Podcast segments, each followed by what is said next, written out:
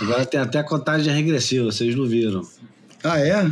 É, tem contagem regressiva. Com, com, com penduricalhos de efeitos de áudio e tudo? É, não, com 3, 2, 1. Opa. Já, já tá valendo. Deixa eu só ver aqui se vai começar agora com Tinder Sticks.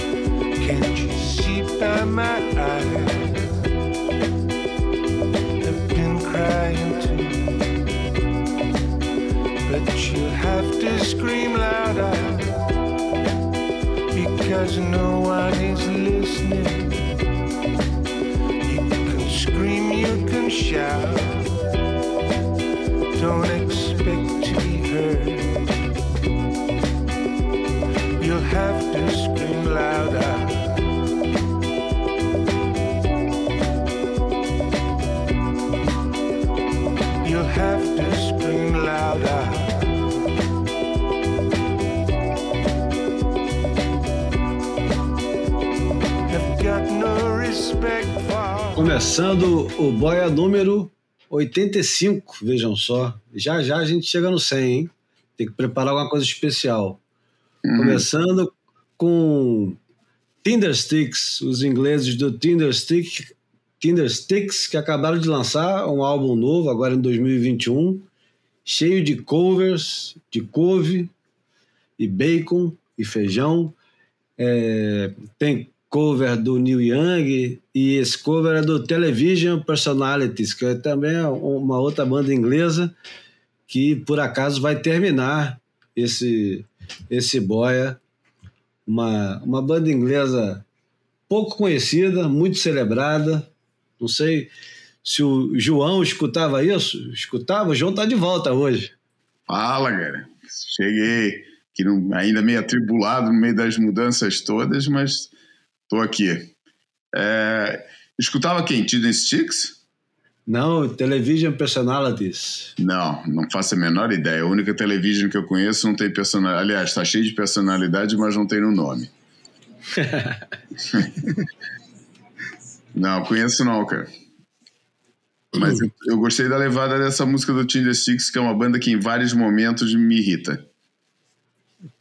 Pois é, também tem umas bandas que tem essa implicância, que às vezes parece melancólico, soturno.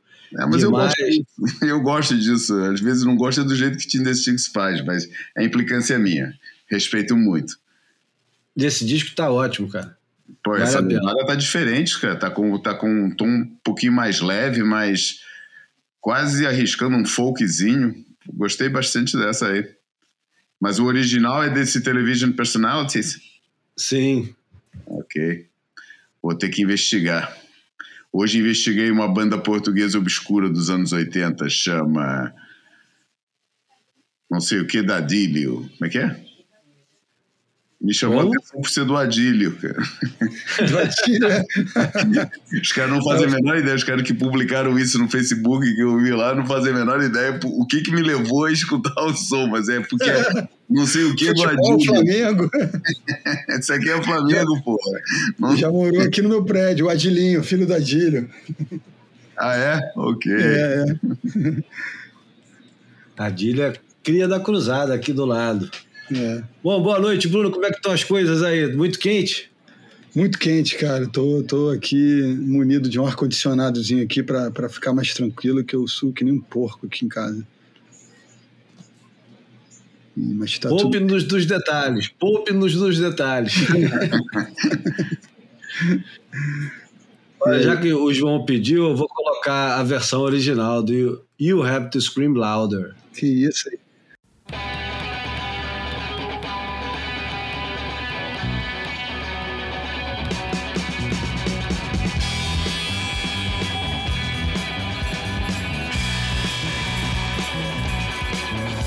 Yes, I know you're unhappy. Yes, I know you've been crying. Can't you see by my eyes that I've been crying too? Well, you'll have to scream louder. Completamente diferente, né? Pô, gostei Legal. desse vocal aí, né? Achei é, pouco produzido, assim, cru, é, real, assim, achei maneiro. Tem um- eles têm um hino, né? Que eu acho que nos anos 80, talvez vocês nunca se deram conta que ouviram, mas tem um hino que agora eu vou fazer questão de terminar o programa com ele, que chama Part-Time Punks. Opa! Eu- eu- Part-Time Punks é um hino deles. Tá parecendo que você tá querendo mandar uma mensagem subliminar sobre o fim de uma outra banda aí que, pô, achei que ia ser pauta até do dia. Não é banda, né? É um projeto, né? Caramba, é verdade, cara. Não- E você foi até. Qual é o nome da- dessa música que você falou que vai encerrar? que parecia. Part-Time Punks. É, Punks. Então, tá bom. É verdade. A, a grande É. notícia do dia de hoje é a explosão do Daft Punk, né? O encerramento das atividades do Daft Punk. Caramba, o que, que acontece quando a gente faz uma mudança, cara? E para de ver noticiário por algum tempo. Eu acho até, João, que você pode ter sido culpado por isso, cara. Só para dizer, então, que o, o- as câmaras do Surfline foram abertas no dia.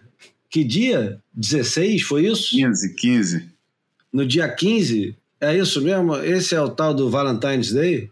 Não, o Valentine's Day é 14. Mas o dia Então, que mas- passando aqui agora que eu tô vendo é o dia 15.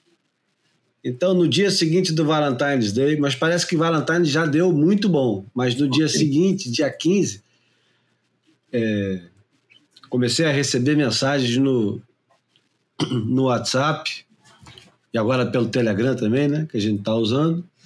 Todo mundo está usando. Foi um dos mensageiros mais é, baixados nos últimos.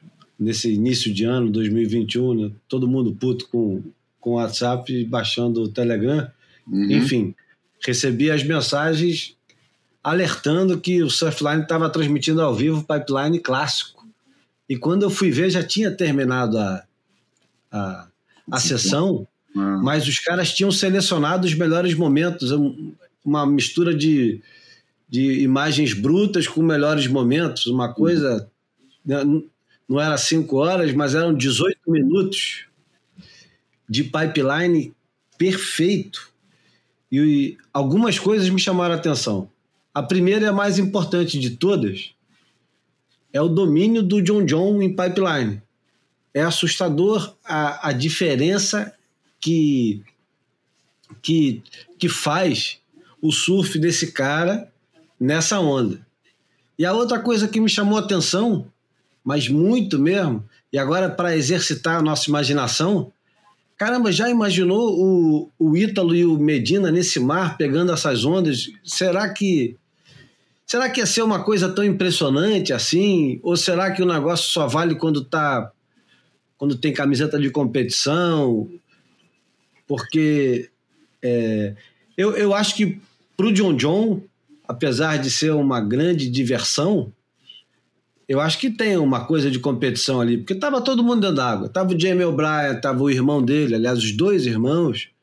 Tava o Billy Kemper, tava o Baron Mamia, tava o Seth Muniz, é, o Jack Robson devia estar dentro d'água, todo mundo tava dentro d'água. tá Mas a parada ali é que ninguém manda no lugar igual a ele, ele é o xerife da parada, né? Ah, é, É, é o porque. incrível, eu acho que é, é- é o xerife da, da sutileza também, né? Porque assim, a gente pensa em xerife, pensa um cara meio bruto, meio grosseiro, né, cara? O cara faz umas, um- um- umas, umas contornadas, uns acertos de trajetória, uma- umas mudanças, porra, com, com uma sutileza, com, com, um aspecto de estar fazendo pouco esforço que, porra, é, é impressionante, é muito impressionante. Ah, mas eu não acho, só respondendo aqui ao, ao que o Júlio falou, eu acho que se tivesse qualquer um dos dois dentro d'água, tanto o Gabriel quanto o Ítalo, ia estar lá disputando o negócio do mesmo jeito. Ia ia ia estar competindo, cara. Pô, não tem, não tem jeito, cara. Surf é competição, cara. Essa história de, máximo de não. Até quando, seu, quando é, é, é você e os teus amigos, se existe uma recha de competição lá no fundo, ou aliás, muita, depende do tipo de relação das pessoas, de quem são esses amigos. Mas eu acho que até como gente despretensiosa, nego fica querendo fazer aquela, no mínimo, para ter o reconhecimento dos amigos. Entendeu? Não aquela necessidade de ser melhor do que eles, mas para no mínimo ter esse, esse aval. Você quer fazer melhor, você quer, você quer se destacar de algum jeito, você quer ter o seu dentro da tua proporção, você quer ter o teu momento de brilho ali. Porra, numa arena dessa, um monte de cara que nego só sabe quem é, que não tem relação nenhuma, que existe uma disputa de imagem, que existe uma disputa de reconhecimento, que existe uma disputa de, de, de, de, de fotografia, de onda do inverno, isso tudo que está em jogo num dos melhores dias do ano, com todo mundo na areia, porra. Velha história do Sean Thompson, já, que o um drop em pipeline te bota no centro do, do, do, mundo do surf, eu acho que hoje, mais do que nunca, continua, continua de peca. E qualquer um que está dentro d'água num dia desse vai estar tá num, num, num, Tem essa de. Pô, só para pegar onda já é uma competição que eu imagino das mais difíceis que o mundo do surf tem para oferecer para oferecer a alguém, né? É, exatamente. Só o contexto cara, já é porra, competitivo em si, né? É isso mesmo. já é totalmente competitivo, cara. Para você não conseguir remar numa boa ali, você, porra, tem que ter uma atitude de, de, de competição, de, de, de, de guerra ah, é, mesmo, né? De, de, luta. Não só tem que pegar as ondas, como tem que mostrar que merece pegar as ondas, entendeu? É. E que todo é. mundo tem que ver isso, todo mundo tem que reconhecer, porque senão a próxima vai ser mais difícil de pegar, né? Então, é. porra, eu acho que não tem essa de licra. Né? A, a questão acho que é o, é, é o, enquadramento, né? É, porque é uma é. bateria sem, quase sem fim. Enquanto estiver dando onda, tá todo mundo lá no, no, no bololô, ah, né? A é. questão é que não tem esse, esse jogo do tempo, né? Uhum. O que faz a coisa ser interessante por um lado aqui, eu tô. Que minuto é esse? Eu tô de novo aqui, extasiado. Tá no 11 primeiro minuto, já tiveram uns oito tubos de John John. Né? É. Impressionante além de pipeline clássico e a volta do circuito mundial, celebramos também agora, não sei se exatamente nesse mês, mas celebramos é, 30 anos do The Surface Journal. E, é verdade. E se não é hoje é, a, o que resta assim de, da dignidade cultural é, é, é um pouco triste ter que, ter que usar esse negócio, usar dignidade cultural é, é de uma pobreza espiritual enorme, porque o surf não precisa dessa representação para ter dignidade e nem para ter o, o tal do espírito ou essência. Mas a verdade é que com, com as revistas se, se é, evaporando né, do, do mercado e, e tudo mais que vai sumindo, só vai sobrando um pouquinho de rede social, o eventual livro que sai aqui e ali. E aqui para a gente no Brasil, a gente tem um pouco de sorte, que às vezes também não é tanta sorte. A gente tem um canal que passa, sei lá, 40%, 50% de surf na televisão mas também não dá para chamar muito de conteúdo porque é, ele poderia ser audiovisual, mas ele é praticamente só um visual, porque o próprio diretor gostava, o próprio cara que criou o canal, que é o canal off que eu estou me referindo, gostava orgulhosamente de chamar de aquário, uma coisa que o pessoal deixa na, no restaurante, que aliás é uma coisa abominável, né? televisão e restaurante, mas você deixa nos lugares, restaurante, hotel, é, saguão de aeroporto e rodoviária, e você deixa a imagem passando e não faz a menor diferença do que do som que está tocando junto com ela, se tem alguém que está contando história ou se tem música. O que importa é só a distração. E é engraçado né, falar disso, porque eu, eu, eu até isso é até uma, uma provocação, né? Porque eu estou criticando a distração, quando na verdade o surf nada mais é do que a distração. é, mas o Steve Passman e o Surfer não conseguem essa profundidade que a gente fica até acanhado de, de, de, é, de, de secar ou de descrever, mas é, é verdade. É. Acho que é, é muito louvável o trabalho dos caras, o, da publicação. É, eu acho que é um. Eu vou te falar uma coisa, me surpreendeu muito, apesar de tudo, me surpreendeu muito o Surfer Journal no Brasil não ter dado certo. É, Verdade. Porque eu achava que o surf no Brasil já tinha evoluído ao ponto de suportar um, uma publicação como essa mais ou menos no mesmo modelo, mesmo que um pouco mais comercial, embora agora acho que o Surfers Journal está bem mais comercial do que, do que foi no início. É, eu não sei que peso que a publicidade tem hoje em dia no Surfers Journal, mas eu acho que continua sendo um grande peso de assinatura e o peso da. da não sei se, é um, se veio somar muito mais na, na, na folha deles, mas é, eu acho que, que mesmo sendo uma versão um pouco mais comercial por necessidade do mercado, uh, que o Brasil teria condição de sustentar uma, uma, uma publicação dessa. Acho que já, já existiria demanda para um, um conteúdo um pouquinho mais sofisticado. Achei que o trabalho que o, que o, que o Adrian estava fazendo estava tava bom, estava bem no espírito da coisa, procurando equilibrar bem o conteúdo nacional que tem, que o Brasil tem né? talvez não na, na, quantidade gigantesca que o conteúdo americano e, e principalmente, né, é, ainda mais se somar o fator australiano e havaiano, tudo aí no meio da história, é, que o Brasil é, é, é não, acho que o Brasil, apesar de tudo, tem muita matéria para botar. Eu acho que estava um bom equilíbrio. E eu fiquei surpreendido de, de, de, ter acabado tão rápido, não conheço os motivos, nunca conversei com ninguém sobre, sobre das internas, né? alguém que estivesse fazendo a revista para explicar exatamente por que, que não deu. Troquei uma breves mensagens com o Adrian.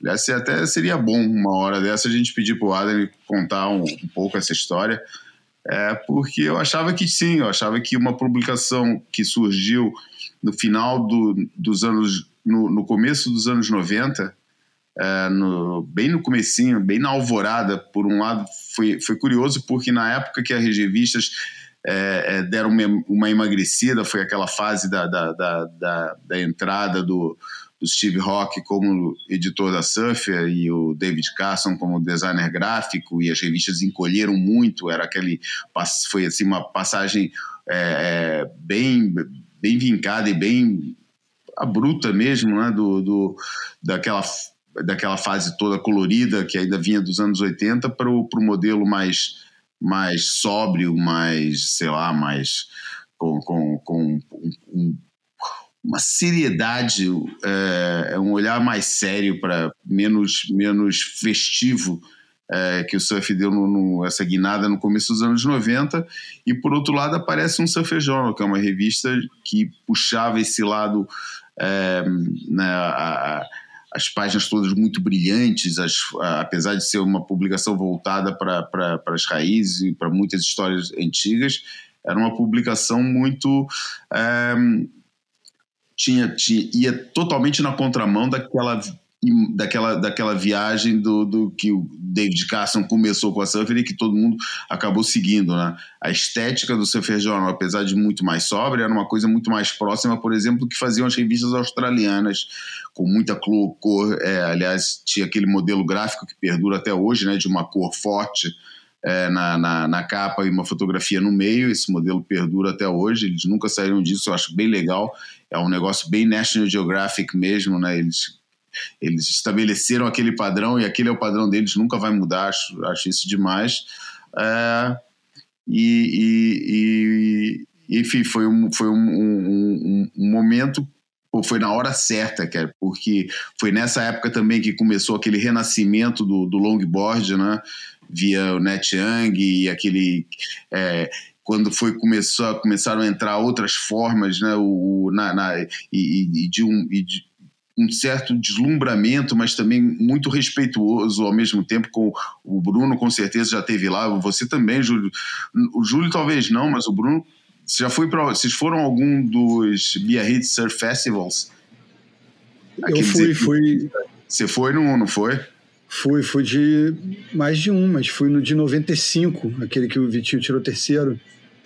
Não, Que- que não, não, não, mas o Biarritz Surf Festival eu não tô falando dos campeonatos Ah, da. não. Não tô falando do campeonato, não, tô falando daquela festa que eles faziam todo ano, fora era mais cedo, não era nessa, não era em agosto, Ah, não. Não, não. Era mais para Foi não. junho, julho, que eles levavam a família Kiaulana, levavam toda a realeza Ah. taitiana e, e Não, não, me polinésia lembro, mas não fui não. praias.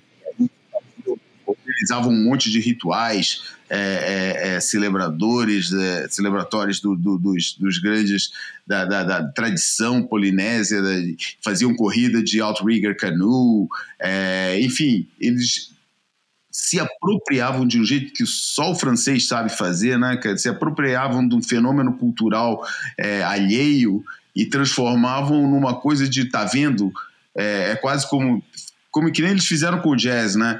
Pô, vocês é que criaram isso e nós é que reconhecemos o valor cultural disso, né? É, e, e, e foi tudo nessa época, cara. Nessa época, o, o- eu acho que é, não quero dizer que é, a gente lembra que nos anos 80 teve uma. O surf começou a ser muito criticado pelo excesso de comercialismo. Foi uma fase que o surf explodiu em tudo que era lá. Todo mundo, sabe, era aquele negócio bem colorido, as caras cheias de, de zinca, é, eram as praias, campeonatos, né? O circuito mundial era aquele. Porra, aquele sem fim de campeonato, sempre no verão, sempre com praia cheia, sempre essa coisa. E isso estava sendo muito criticado.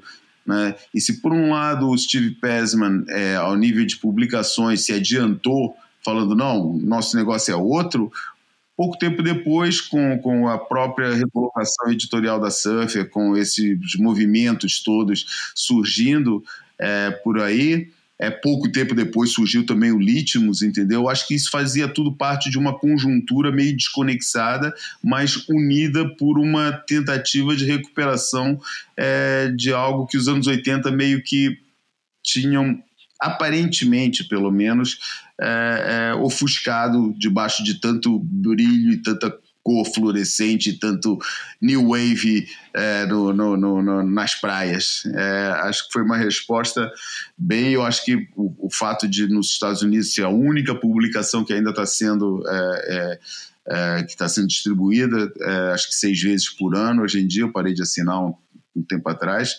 É bem sintomático de, de alguma coisa.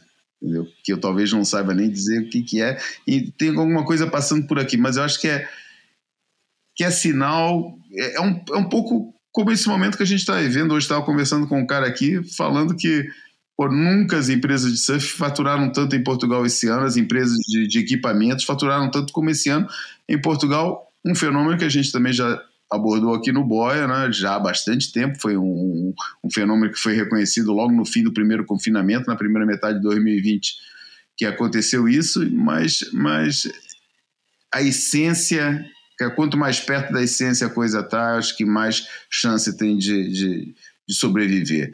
Embora não se aplique a todos os setores, a todos os, os, os elementos que, que compõem o quadro do, do, do surf, é, mas eu acho que em uma, uma série de, de, de daqueles que têm, que, que, que conseguem, que, que vivem para lá das, da, da, porque o, o, caso dos médios, o caso dos médios não é só do surf, não é um caso isolado do surf, talvez o surf tenha vivido isso de uma forma, mas é um caso geral dos médios que escapa ao, ao, ao controle do surf. Claro, Já claro.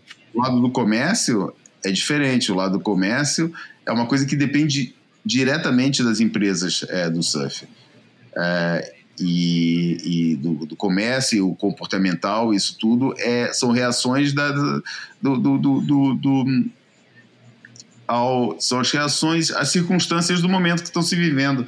E agora, quando a gente, depois desse ano, a gente valorizou muito o ato essencial puro, né, que é o, o ato tão simples de pegar numa prancha e ir para a água que, em tantos casos, a gente tem visto como vedado. Nesse momento, em Portugal, a gente está vivendo isso de uma forma muito acentuada, né? a proibição de surfar pela segunda vez, mas muito mais radical agora do que no primeiro confinamento.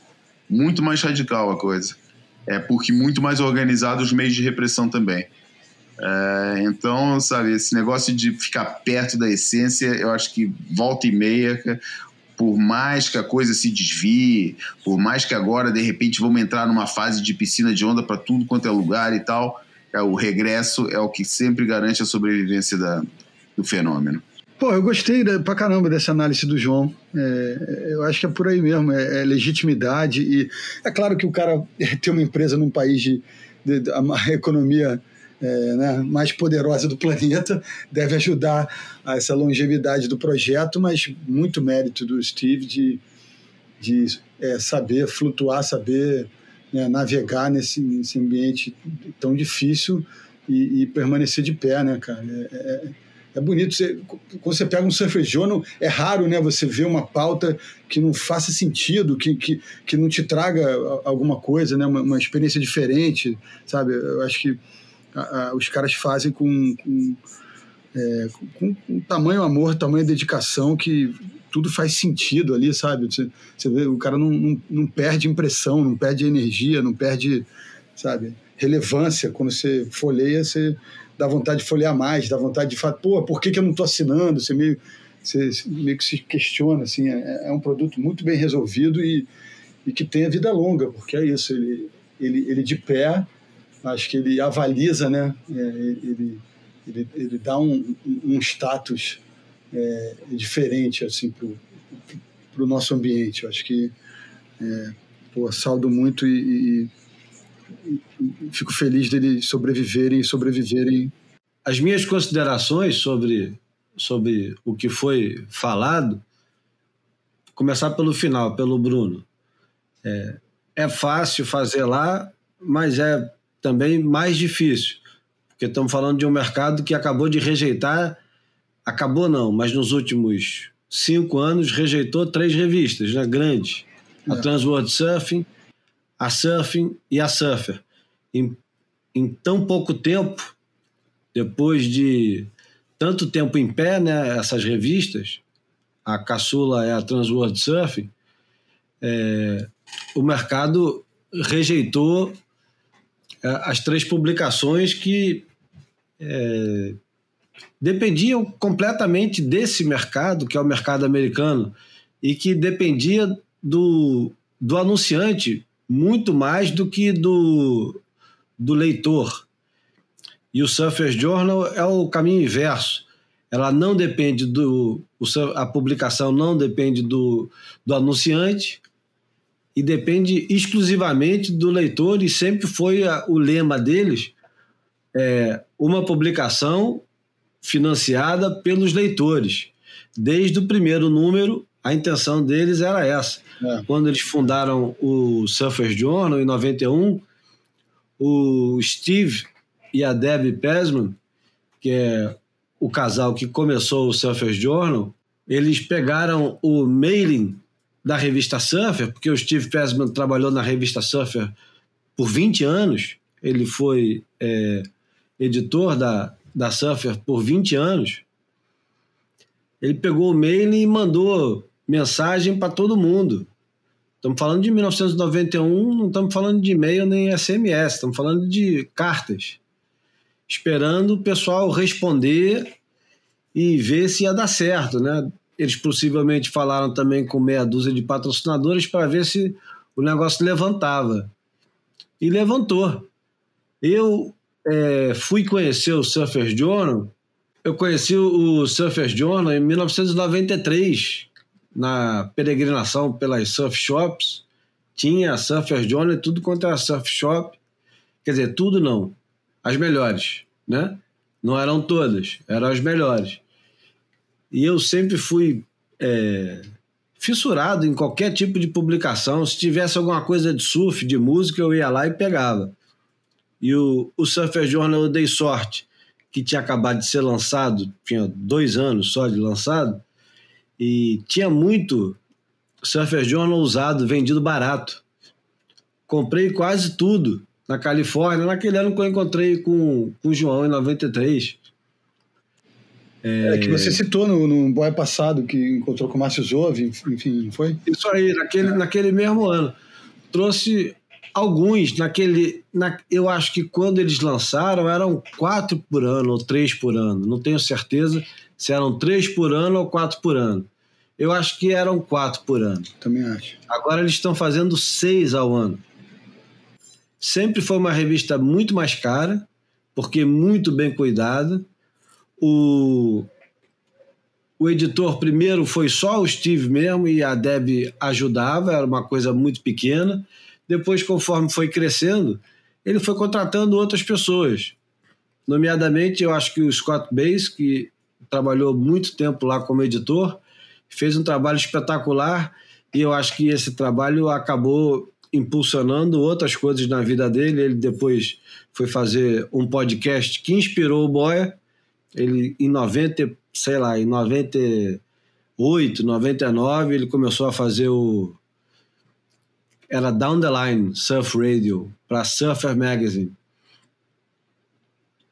E, e hoje em dia ele faz um, uma feira de pranchas e tal. Aliás, eu estou confundindo o Scott Bass com o Scott Hullett. Eu acho que eu confundi. Mas, enfim, eu assinei enquanto deu. Enquanto eu aguentei, tinha fôlego para pagar os 60, 70, 80, 90, 100 dólares por ano, eu assinei. Já tem, acho que já tem uns cinco anos que eu não assino mais. E, e eu sinto muita falta de. Eu, eu ficava tão. É, eu ficava.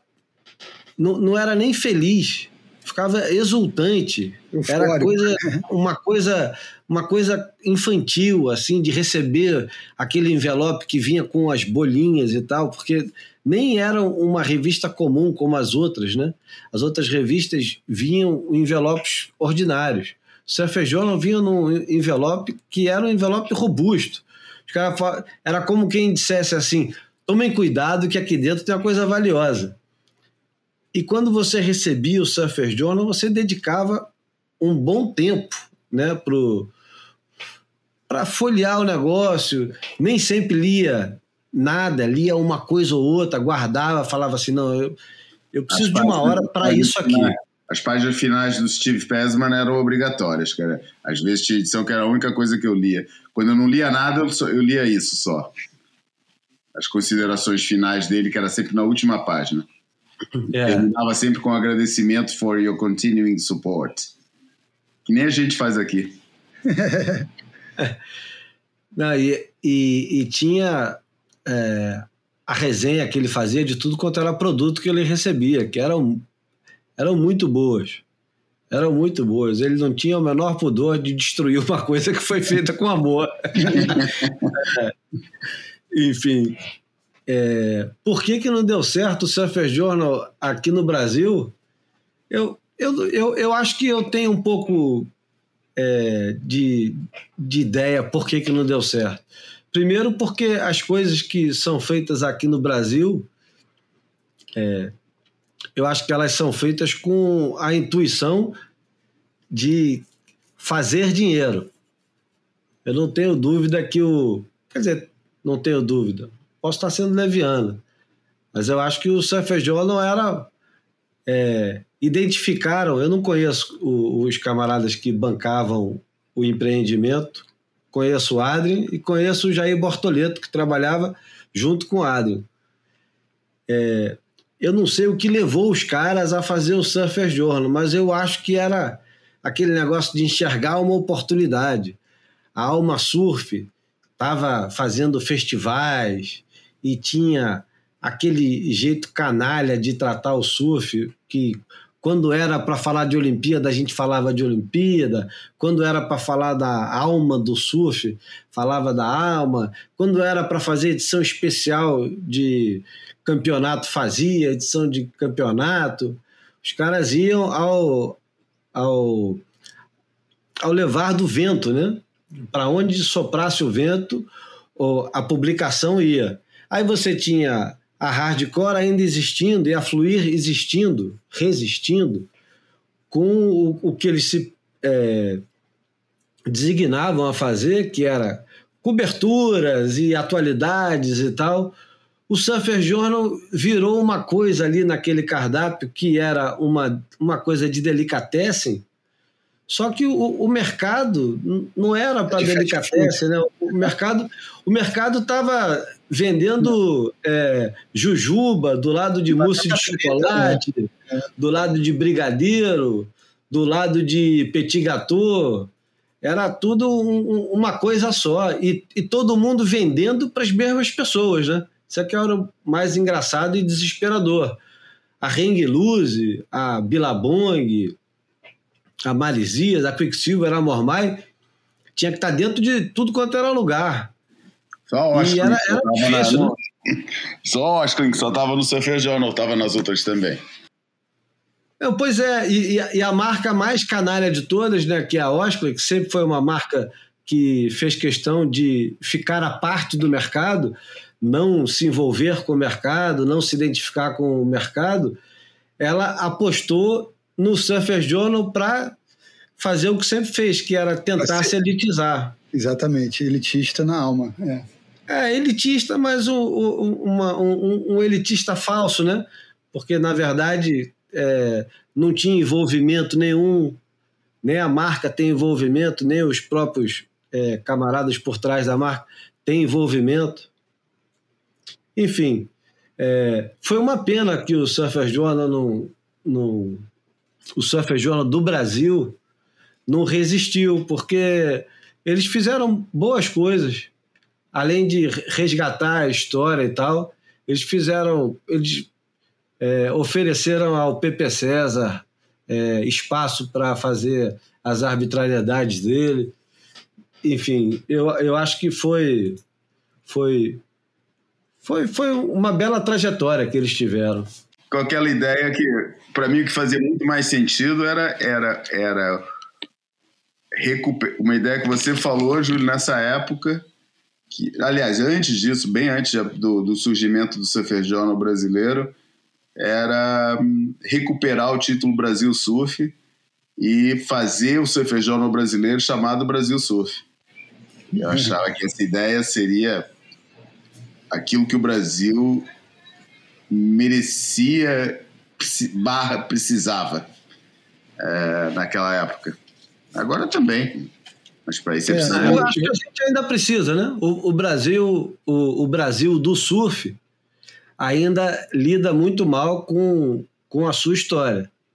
A gente tem é, iniciativas isoladas, é, nomeadamente no canal off, alguns resgates, alguns excelentes, outros nem tanto, mas é, tem, tem essas, é, essas vontades passageiras de contar histórias do, do, do surf brasileiro e de surfistas brasileiros. Mas basta ver que o, o maior aventureiro de todos não tem quase representatividade nenhuma nessa conversa toda que a gente está falando aqui, Dom que é o Tito. Tito Rosenberg, É. nosso querido amigo e parceiro aqui do Boia, podia estar inclusive aqui hoje conversando conosco. Basta ver o, o que foi produzido com ele, né? E, e sobre ele, para você ver que é, é pobre. O Surfer Journal fez isso e o Adrian, é, de certa forma, também fez isso quando editou um livro dele, é, Arpoador Surf Clube. Mas o título é, é um poço sem fundo de histórias, né? E é, incrível. É, que- muito limitado isso. É, um, inte- é um interesse muito circunscrito a uma figura como Tito, né? É incrível, né? E é engraçado, né? Porque o, o, o canal off podia ter uma foto do Tito que o nego ia entender tudo. É, mas, enfim, eu vou mudar de assunto. Chega, É. chega vamos, de. Vamos, vamos pro assunto que a gente, antes de começar a gravação, falou que ia ser o primeiro? Não. Não, nossas piadas internas são os áudios que a gente recebe sempre, ou esculachando o boia, ou simplesmente só corrigindo e, e acrescentando as informações, é, complementando as informações. Semana passada, antes até de gravar o boia, a gente recebeu é, a mensagem do Christian Bezerra, que já foi entrevistado aqui no Boia, para quem não lembra, explicando duas coisas. Explicando um pouco da saída do Pat O'Connell, o que, que ela representa, e finalmente o papel do commissioner, que a gente fica sempre de sacanagem, sem chegar a conclusão nenhuma, porque é como o Boia fica, de, de fato fica flutuando no negócio, mas não para nunca. E o, o, o Christian mandou um áudio, vou colocar aqui para vocês ouvirem agora. Ele esclarece um bocado de coisa e dá duas informações preciosas. Fala, Júlio, tudo bem? Christian. Acabei de escutar o Boy da Semana, como sempre, muito bom. O Márcio, ele é casca grossa. Foi muito legal. E teve algumas coisinhas realmente ali que precisam ser corrigidas, que foram mencionadas. Começando pelo papel do tal do Commissioner, né, que foi o KP por muitos anos, o Pat O'Connell e agora Jesse. Eles não trabalham para surfistas, não, cara. Eles não representam os atletas. Eles trabalham para a WSL e tentam é, puxar a agenda da WSL em cima dos surfistas. é o trabalho deles. Eles têm uma responsabilidade enorme é, com relação ao tour, né? toda a configuração do tour, o livro de regras, as chamadas dos campeonatos, né? juntamente com os diretores de prova, o futuro do esporte, né? em termos de configuração do tour, que foi tudo isso aí que a gente negociou ano passado. Aliás, quase todos os anos sempre tem uma coisinha nessa questão, né? Então, é uma situação complicada para eles. Por exemplo, o KP, que foi representante dos surfistas, né, na época da WPS, uma vez que ele foi trabalhar para a WSL, ele nunca deixou de é, vestir o chapéu de surfista, né? Então, ele bateu de frente muitas vezes com com a própria WSL porque determinadas decisões que eles tinham ele achava que não seria legal para os surfistas, mas ele trabalhava para a WSL, né? Então, enfim, é, quem representa os atletas, logicamente, é a WPS. Já o Perry O'Connell, ele tinha um estilo diferente, né? Ele era um cara menos é, de menos confronto, então ele tentou realmente fazer tudo que a WSL queria, né? Então, ano passado a gente teve muitas negociações e tal. Ele, ele é um cara, né, gente finíssima, né? Gente boa, mas tinha que ficar meio em cima do muro ali, né? Era uma situação complicada para ele. A Jessie, cara, a Jessie é uma pessoa mais firme. Eu acho que ela vai fazer um bom trabalho. Ela, ela não tem, não tem bullshit com ela. Ela fala o que ela pensa na lata. E eu gosto de pessoas assim, entendeu? Que você vai, né, é face to face, né? Olho no olho e, e conversa que tem que conversar. Ela, ela é bem assim, né? E já está lá há muito tempo e tal. Ela, ela tem se desenvolvido a nível corporativo, é uma pessoa que agora entende bem do business. Né? Ela, inclusive, fez um, um, um MBA enquanto que ela estava lá na WSL. Então, ela, ela pode ser que ela ajude bastante o esporte também. Assim como o Pat fez e o, e o próprio KP. Tá bom? Outra coisa, a quarentena, os surfistas é que vão pagar. Esses 3 mil dólares aí vai sair do bolso dos surfistas. Porém, a WSL ela pagou 5 mil dólares para os atletas quando a gente foi para a perna americana, né? Do Havaí e dos Estados Unidos. Então, essa ajuda de custo né, lá no início, eles alegam que ainda pode também ajudar um pouco a essa questão da quarentena. Tá bom, brother? Um abração, fica com Deus aí, beijo na família. Muito bem, esse foi o Christian Bezerra, que é o CEO, presidente, diretor. Desculpa, Christian, eu, eu, eu sempre esqueço essas designações da WPS, World Professional Surfer. Eu espero que ainda se chame assim. Não, se chama, se chama. Eu acho que é, é, é, um, é um CEO da vida, CFO. Tem um termo desse com, com C e com O. Mas é muito bom, né, Bruno? Que ele esclarece direitinho as coisas, acho que ficaram bem claras agora, né? É, é colocou luz aí nos nossos devaneios, né? Agora vamos ouvir. Fala, João. Não, eu ia, ia falar que Cara, essa explicação que ele deu sobre a saída do Pat, ou sobre o perfil do Pat O'Connell é uma coisa que eu que eu é, eu tinha intuído, eu achei estranha a, a, a indicação do Pat O'Connell para essa, sem saber, é, e foi muito boa a explicação do Christian é, é, para a gente saber exatamente qual é o papel do commissioner. É, mas eu intuía que não podia ser um cara assim muito é, em cima do muro, como eu sempre vi o Pat O'Connell, um cara pô, que quer se dar bem com todo mundo, quer ficar amigo de todo mundo, quer, sabe, não quer, não quer, não quer, não quer confronto, sacou? E, e quando falaram, porque o, o Kieran, né, o Kieran é um cara que, pô, que, que é, é sabe, bati o pé e, e, você vê que é um cara que não tem problema com confronto, entendeu? O Pat O'Connell nunca me pareceu um cara com essa capacidade é, e, e acho que a Jessie Miley Dyer acho que realmente é alguém que daquilo que a gente vê parece uma pessoa com muito pulso, pelo menos ela às vezes toma um monte de decisão que eu acho errada como diretora de prova, mas mas é, pelo menos a gente vê que é uma pessoa decidida nas coisas e que não vai tomar decisão para agradar ninguém, a não ser um, o círculo dela, se tiver alguém assim muito próximo de influência, não faço a menor ideia. Enfim, era só porque eu realmente nunca vi o Pat O'Connell bem no papel que eu achava que era o, o do Commissioner e que o Christian conseguiu confirmar ainda mais. Na verdade, o Pat O'Connell nunca apareceu de verdade, né? É, Porque ele, é, nunca estava sempre atrás de alguma coisa. É um cara muito diplomático, muito é, vaselina mesmo, né? É, é, é mais vaselina do que diplomático, né? É, é, é. Bom, mas pior do que eu vi, né, quando eu, eu lembro de um campeonato, aquele campeonato de Portugal que foi cancelado em 2001, não, 2001 foi o do, do ataque das Torres Gêmeas. Em 2002, é, que o campeonato não chegou ao final, eu lembro de, do, dos brasileiros, meus amigos na época, né? Que era a galera que corria o tour, né? Os caras falando, cara, você quer ver como é que. Porque aquilo tá assim, o campeonato vai, não vai e tal. Pô, tinha pouca onda, mas tinha uns lugares, mas enfim, não vou contar o contexto todo.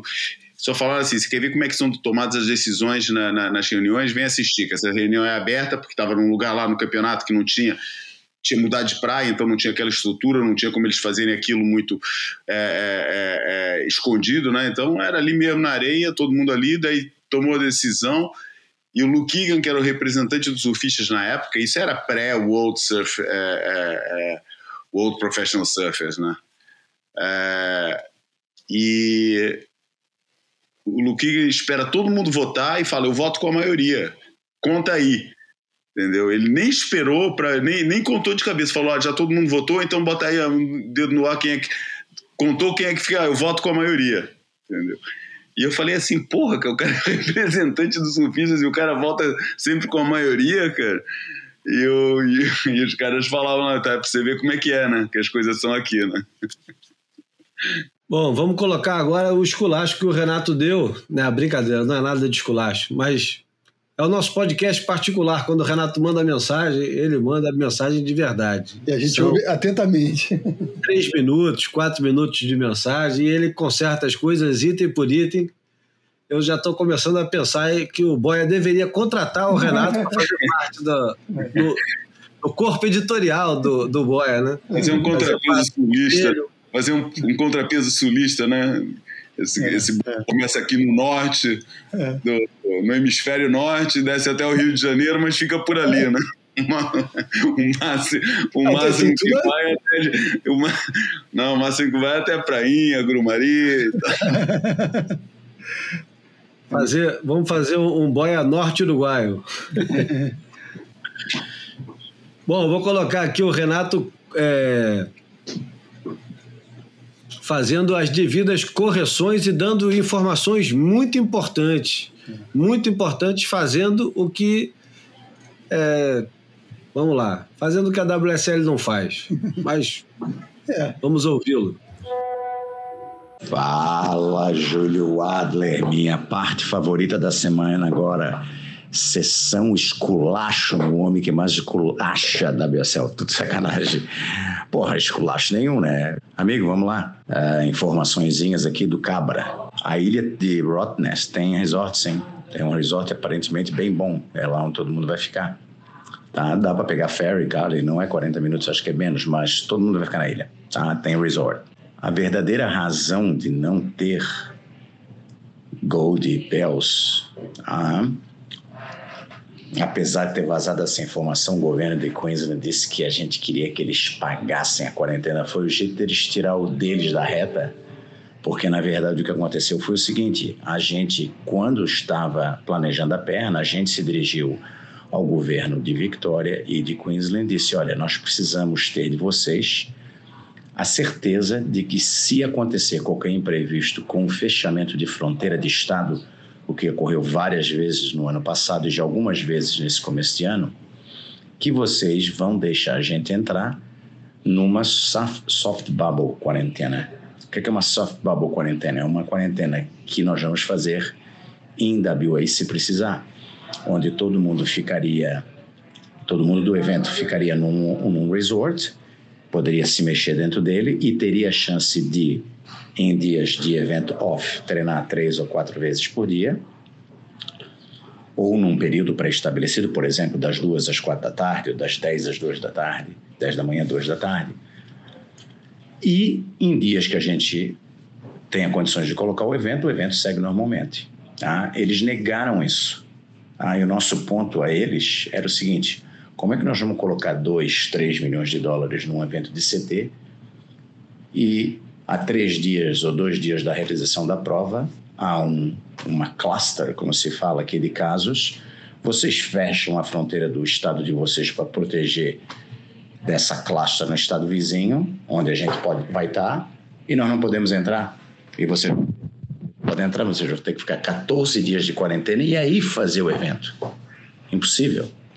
Né? Então, nós falamos para eles: se vocês não garantirem essa é, esse jogo de cintura, arriscar colocar esse dinheiro todo e, e, os patrocinadores e tempo de TV e, e mídia, e vocês sabem né, o que é que gira em torno de um evento CT, sem ter a certeza que a gente vai poder rodar o evento. WA, apesar de ser, ter sido o estado que até agora mais fechou sua fronteira, bem mais que qualquer outro estado da, da Austrália, fechou para todos os outros, eles concordaram com isso, razão pela qual a gente está fazendo dois eventos no estado WA.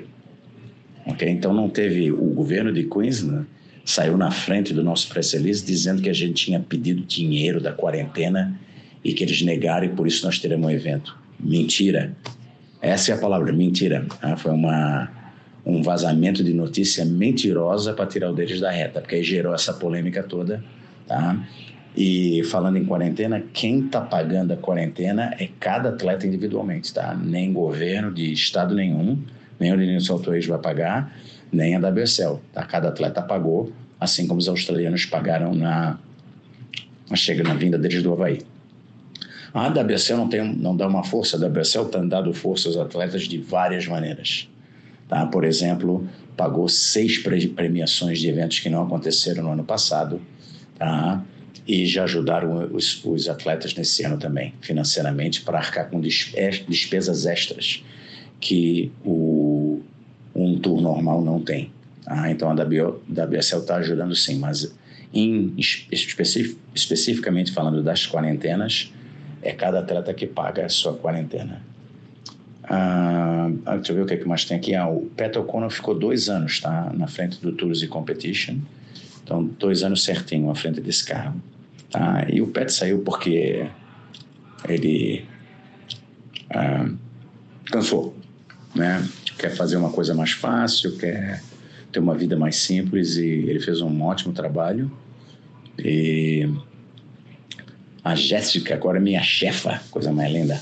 Então a Jéssica vai, vai, dar, vai fazer muito bem esse papel. Acho que colocaram muito bem aí que ela uh, tem experiência e tem mais liderança, né? Precisa de líder nessa posição, tá?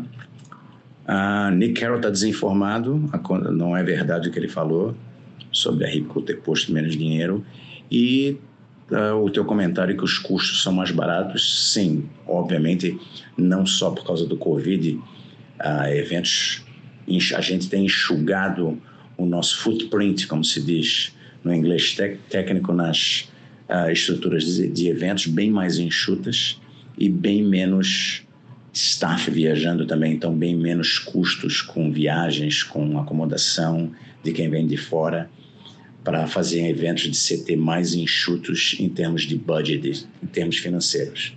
Tá? Como a gente sabe, a volatilidade do Covid tem, né, há pouco tempo, Melbourne ficou em quarentena, em lockdown, devo dizer, por cinco dias, devido aos casos de Covid entre nos hotéis de quarentena lá em Melbourne. Tá? Então as coisas uh, podem mudar né? e por isso a gente tem uh, planos de backup. Caso a gente não possa ir para WO e aconteça alguma coisa, a gente tem outros outros locais para poder fazer o, o, mínimo de quatro eventos. Ok? Abraço, manteremos contato. É isso. Porra, Ouvimos aí o, o, Renato esclarecendo tintim por tintim, igual na música do, do Aldir Blanc. Verdade. É, isso não é uma, uma lanterna, isso aí é um, um holofote, né? O cara botou luz em todos os temas e, e foi bem assertivo, né? Bom, para começar. É, mas comenta aí, comenta aí. Fala aí. Não, para começar, Hotness tem o resort e todo mundo vai ficar nesse resort lá na ilha. Isso é, isso é bom. Isso é bom. É bom para é... garantir um pouco mais a segurança, né? Porque essa, essa, fala, essa fala final aí do, do Renato, quando ele fala que tudo pode mudar, é o que está permanentemente na minha cabeça, gente. Não tô, não tô, não tô, não soltei os meus, meus foguetes ainda. Pela, não está rogando praga, né? Ah, é, tem uma, tem uma rádio de notícias aqui do, do Brasil, né, que, que eu não vou fazer jabá, mas que, que tem um slogan que é bem... bem é, cabe muito bem, encaixa muito bem com o cenário atual, que é em 20 minutos tudo pode mudar, né? Então, assim, assim como o resultado de uma bateria pode mudar, é, o desenho do circuito também, né? E até no futebol também pode mudar tudo, que agora com o VAR Mas, mas o que é impressionante é a gente escutar essas coisas do Renato e nós e os nossos privilegiados ouvintes é, e, e a própria WSL não ser capaz de transmitir as coisas. Que, o, qual é o problema dessa informação estar tá sendo divulgada pela WSL desse jeito que está sendo divulgada pelo Renato aqui no Boia? Qual é o problema disso acontecer?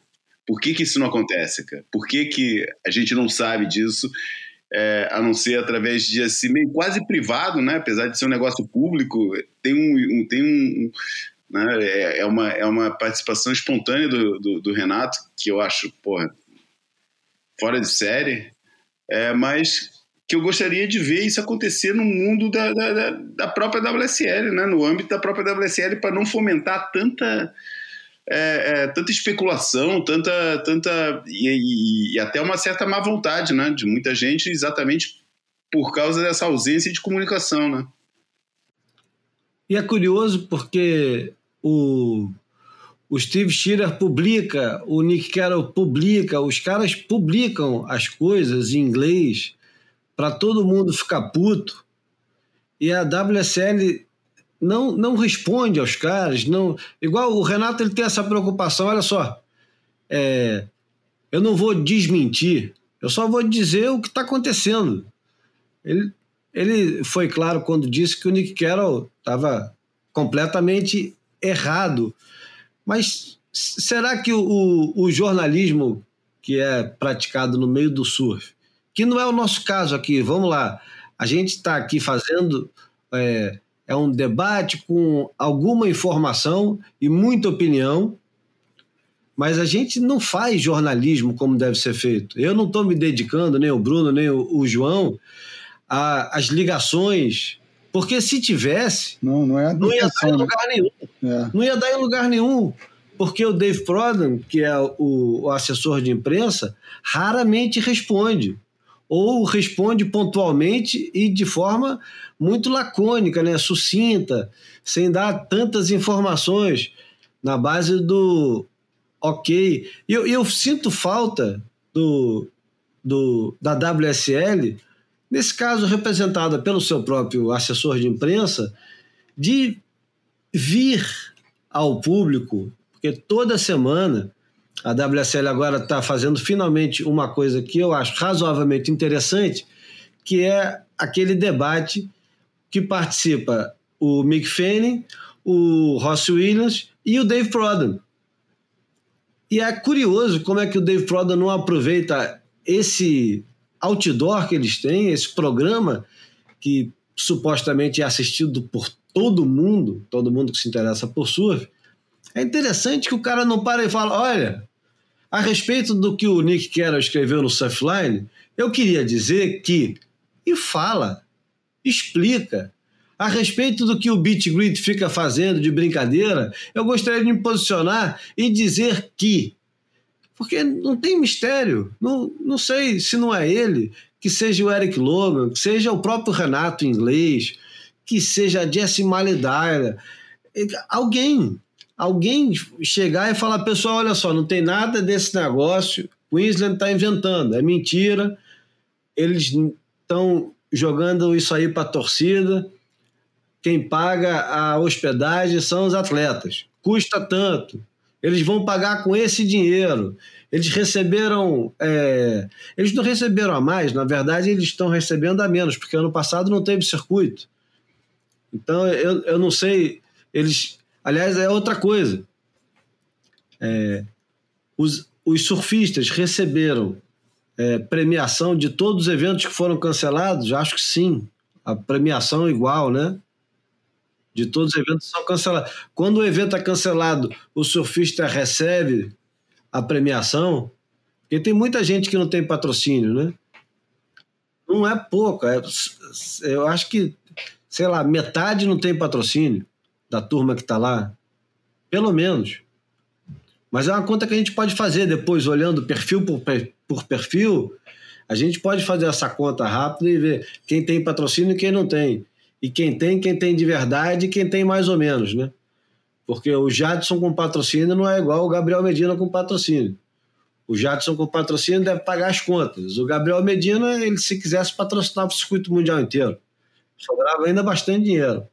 Ah, cara, eu acho que é, é, é, um circuito, pelo menos uma perna australiana, que é uma perna australiana levantada é, na base da, da, da, logística, né? Da, da, da é, é, é, o que tem, o que tem de possibilidade. Os caras foram tentando o tradicional, foram tentando o que estava desenhado, o que estava desenhado não caminhou, né? Melbourne, talvez o, o, a história do Australian Open tenha contribuído para para essa má vontade do, do estado de Vitória para com o surf, ou seja, já estavam lidando com uma situação bem polêmica do campeonato de tênis, e aí os caras foram encontrando uma maneira de realizar, e essa maneira foi é, dialogando com estados que é, foram mais permissivos, ou, ou, ou abriram mais o diálogo, e é duas etapas para lá, duas etapas para cá, e, e, foi interessante que eu já tinha ouvido com o Júlio o, o, Renato antes, mas eu não tinha prestado atenção nesse finalzinho, que ainda tem essa história de plano B, né? Ou seja, se WA não aceitar, porque é uma viagem de cinco horas de, de avião cruzando o país, né? Se WA não, não aceitar esse voo quando terminarem as duas primeiras etapas da, da, de New South Wales, é, os caras têm uma outra possibilidade aí, que, que não foi descrita né, né, em detalhes, mas que já deve estar lá desenhada por eles, né? Então, assim. Ou seja, dá para concluir que a Austrália está mesmo sendo a boia salvadora do tour, né? Exatamente, exatamente. Se essa boia falha, é, é um problema, porque, é. enfim, a, a, a, concentração está tanta nesse momento que, que a gente esquece é. de tudo o resto, né? Exatamente incluindo cadê o WQS, né, É, é. Não, e quando ele falou dessa história da premiação, eu fiquei pensando, será que tem premiação do QS também? Porque eu, eu, sempre fico pensando nos, nos mais desfavorecidos, né, cara? Porque a turma da elite, com patrocínio ou sem patrocínio, eles têm essa possibilidade de da premiação arcar com, com boa parte dos custos e, quem sabe, guardar algum, né? Agora, e a turma do QS, que tá, que tá faminta aí, como é que fica? Eu acho que o QS vai ser resolvido lá por junho, julho, vão começar a pipocar os QS, porque o pessoal vai, vai medir a temperatura, vai ver como é que está esse negócio de vacinação pelo mundo, e conforme for, como é a partir de agosto, né? O, o WQS seria a partir de agosto, eu acho que pode pipocar um bocado de coisa. Eu, para variar, não estou pessimista, eu estou muito otimista a respeito do, do que pode acontecer com a WSL esse ano. Eu posso estar errado, mas eu, eu acho que tem tudo para dar certo a, a perna australiana. Tem muita coisa que pode dar errado, mas acho que tem mais coisas que podem dar certo. É, principalmente, eu acho que a, a tal da bolha, começando em New South Wales, que supostamente deveria ser ou é ou estará mais permissivo, vai ser bom, porque quando chegar para Western Austrália, que é o, o, lugar mais sensível, mais isolado e tal, e, e com, com, mais restrições, eu acho que já vão ter passado três, quatro semanas do pessoal ali interagindo e a chance é menor, a não ser que venha algum agente de fora e tal, mas se a bolha for tratada com, com respeito, e eu acho que será, eu acho que vai estar tá tudo certinho. O pessoal vai chegar no Astra na Austrália limpinho, né? Não, mas vem cá, é, é, antes que o, que o Christian mande mais um áudio e o Renato também, a gente tem que dizer o seguinte: o que deve acontecer a partir de agosto é o tal do Challenger Series, né? Porque na verdade o QS está rolando a conta gotas, mas está rolando. Terminaram o campeonato agora é, em Great Lakes, lá, um, um evento do QS feminino e né, feminino e masculino, na verdade, né? Os dois. Teve o masculino semana passada. É, e tem o Port Stevens, é, que se você abrir agora na WSL aqui, tá lá rolando uma transmissão ao vivo. Filha do Henrique ficou em nono. Ah, do, do, do neta do Baby, né? É. cara, eu vi isso, cara. Ela mora na Austrália, né? Eles estão morando todos na Austrália, a família do Henrique ah, toda. É? É, entendi. Cara, era pra ficar um ano já renovaram. Henrique Balsemão, ex-fundador da Surf Portugal, ex-fundador uhum. do Portugal Radical, personagem é, é. do surf português, botando a filha é agora pra fazer Pô, o que, que ele legal, nunca fez dentro d'água, grande Henrique. Pô, de conhecer ele, mas há muito tempo que não vejo. Bom, Júlio, toca. Bom, acho que é tudo por hoje, tá bom? Ah, essa foi a, a, gloriosa volta do, do João Valente ao Boia. Espero que semana que vem ele esteja de volta novamente. e como promessa é dívida, vou terminar com. Aliás, antes de terminar, vamos avisar que tem a tal da campanha no Catarse, ninguém mais aguenta isso, mas eu preciso lembrar vocês: tem a campanha do Catarse, vocês podem pingar o qualquer, pingando um qualquer todo mês, vocês ajudam o Boia a existir. A gente não tem apoio de ninguém, exceto de quem nos ouve. É. O apoio que vocês podem nos dar é compartilhar, incentivar outras pessoas a, a ouvir, experimentar as arbitrariedades que são ditas aqui e, no Catarse, é, fazer uma colaboração mensal. Procura no, no Instagram, tem o, o tem o, o João Valente, tem o Júlio Adler, tem o Bruno Bocaiúva, os três camaradas que fazem toda semana esse negócio aqui andar para frente. E tem lá o link, em algum lugar vocês vão achar. Tem um grupo no Telegram do Boia, que se vocês fizerem a busca Boia Telegram, se ninguém criou um outro, tem lá um grupo no, no Telegram que já tem 140 pessoas. Começou pequenininho, já está com 140 pessoas. A gente manda para lá os links, as fotos, as notícias que foram conversadas aqui ou que não foram conversadas. E, enfim, é um jeito da gente interagir. Só para avisar também que nós três já estamos no Clubhouse e a qualquer momento, quando você menos esperar, a gente faz um boy improvisado sobre qualquer assunto lá no Clubhouse e eu acho que vai ser uma maneira muito interessante de acompanhar campeonatos é, o Clubhouse pode ser uma ferramenta é, bem divertida. Todo mundo pode interagir, pode falar.